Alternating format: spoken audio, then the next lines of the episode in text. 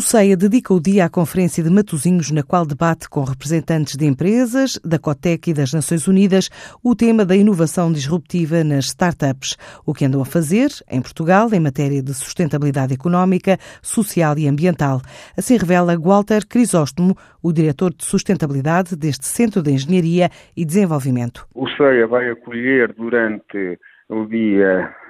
24 eh, e 25 é um encontro do Breakthrough Innovation Platform da, do United Nations Global Compact, onde vamos eh, discutir eh, a inovação e como é que a inovação pode criar novos modelos de negócios associados à sustentabilidade. O CEIA também faz parte deste grupo de 10 entidades, incluindo empresas, que estão em Portugal até ao final da semana para definir linhas orientadoras deste roadmap. Essas entidades com o CEIA envolvido que vamos criar um roadmap, um guia que possa ajudar as diferentes organizações a nível mundial a terem por base a sustentabilidade logo eh, na raiz quando estão a definir estratégias comerciais, ou seja, a, a, sustentabilidade do ponto de vista não só ambiental, mas também económico e social, ser logo uma das características e um dos elementos presentes na definição de novos modelos de negócios, mas também na definição da estratégia logo das organizações. Amanhã o CEIA vai marcar presença em Leipzig